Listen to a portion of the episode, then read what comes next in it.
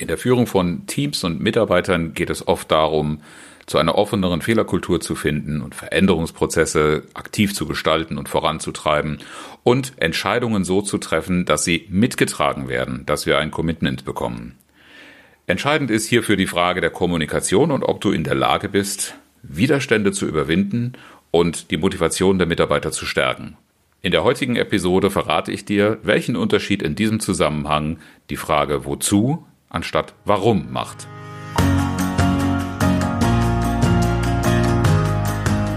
Herzlich willkommen zu Führen im Team, deinem Podcast für Führungskultur und gute Teamzusammenarbeit.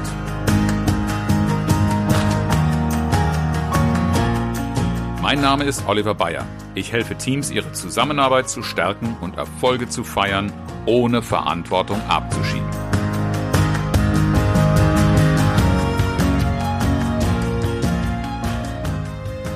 Schon in der Sesamstraße heißt es, wer wie was, wieso, weshalb, warum, wer nicht fragt, bleibt dumm.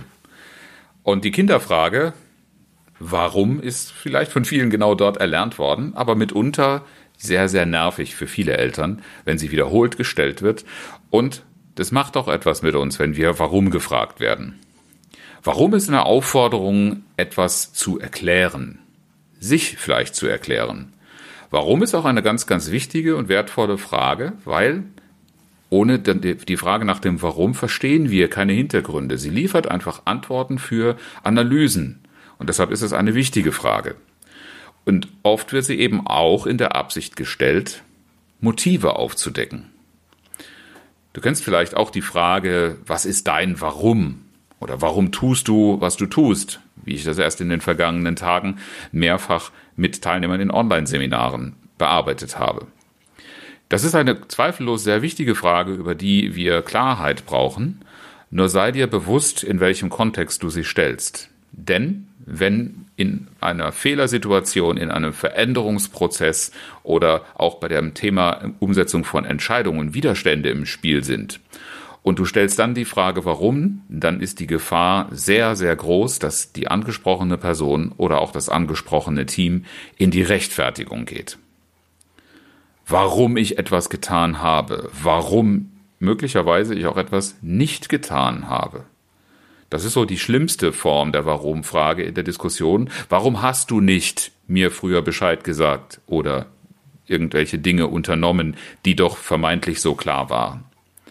Es ist schade, weil warum eine sehr, sehr wertvolle Frage ist, aber in diesem Kontext in vielen, vielen Fällen verbrannt ist. Und deshalb frage dich vorsichtig, ob das das richtige Fragewort ist. Warum wendet den Blick oft in die Vergangenheit, vielleicht sogar meistens. Und wenn es darum geht, einen Rückblick über Fehler, Veränderungen oder Entscheidungen zu wagen, dann werden Widerstände erhöht. Denn an Fehlern will niemand schuld sein.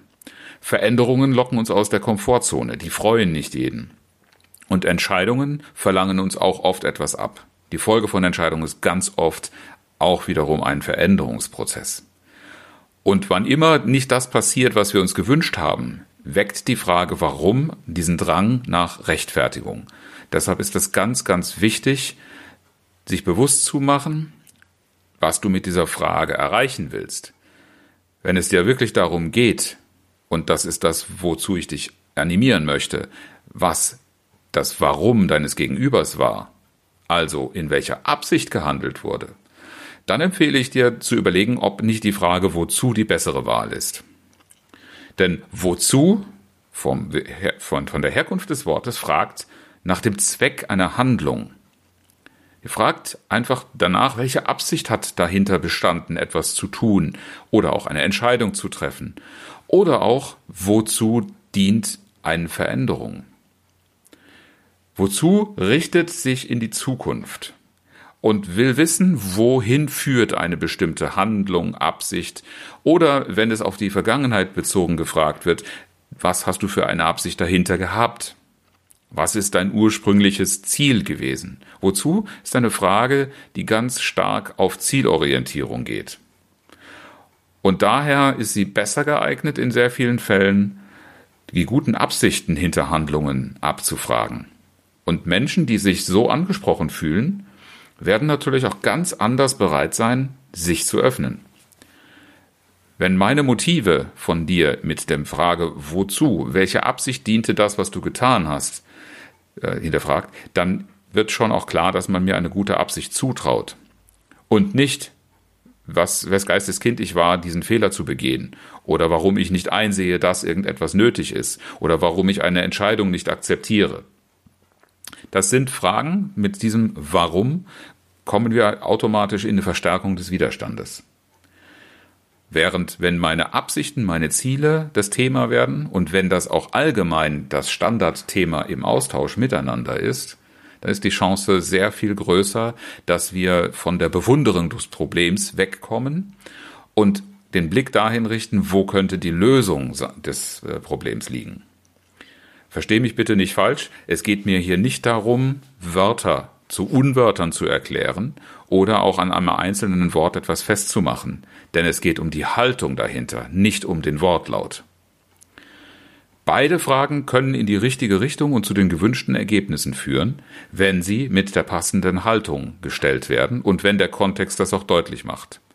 Das ist eben in Situationen, wo Fehler äh, beseitigt werden müssen, analysiert werden müssen, wo Veränderungen gestaltet werden müssen oder wo es auch darum geht, schwierige Entscheidungen zu transportieren oder auch in die Umsetzung zu bringen, nicht ganz so leicht. Und deshalb ist es wichtig, dass du dir das bewusst machst und prüf mal, ob die Frage wozu nicht deutlicher macht, in welcher Absicht Dinge unternommen werden. Denn mit der Haltung nach der Absicht zu fragen und die einzubeziehen, hast du eine viel, viel bessere Chance, dass jemand, der von dir angesprochen wird, auf diese Art und Weise angesprochen wird, sich ernst genommen fühlt. Und sich ernst genommen fühlen ist die Botschaft hinter Wertschätzung, hinter echter Wertschätzung. Und das Zweite ist, jemand, der so angesprochen ist und auch Wertschätzung erfährt, bei einer guten Führungskultur vielleicht sogar regelmäßig und als Normalfall Wertschätzung erfährt, der wird auch viel, viel leichter in die Beteiligung gehen, wenn es darum geht, Lösungen zu suchen, wenn es darum geht, Entscheidungen nicht nur zu akzeptieren, sondern auch mit voller Motivation umzusetzen.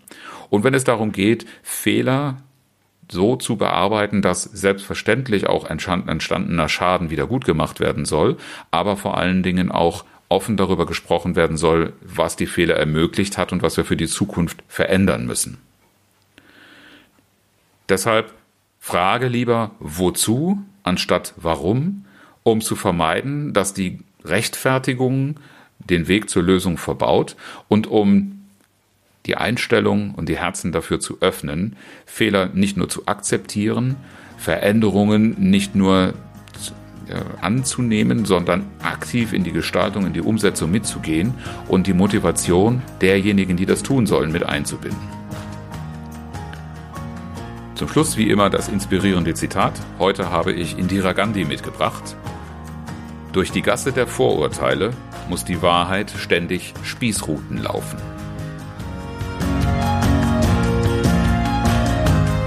Herzlichen Dank fürs Zuhören und schön, dass du dabei warst. Bis zum nächsten Mal in diesem Podcast, wenn es heißt Führen im Team, Zusammenarbeit stärken und Erfolge feiern, ohne dass Verantwortung abgeschoben wird. Ich freue mich auf dich.